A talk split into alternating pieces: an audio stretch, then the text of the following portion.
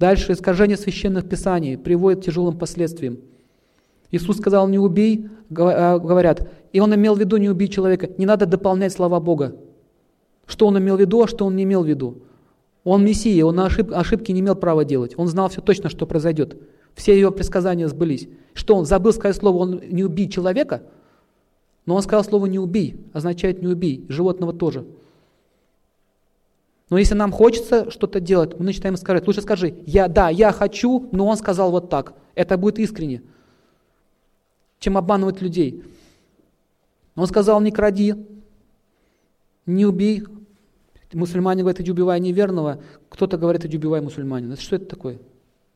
Что в результате происходит? Человек смотрит на весь этот маразм, и он думает, зачем мне вообще вся эта религия? Сто лет она мне не нужна, эта религия. Я лучше буду исповедовать ничего, просто буду жить, как мне живется, и все. Это результат безбожия.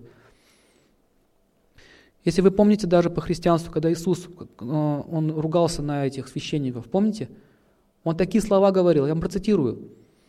Вы, книжники, кто такие книжники, которые все понимают ну, в извращенном виде, у них сердца нет. Вы, говорит, внешне, как, как гробы лощеные, а внутри суть падаль.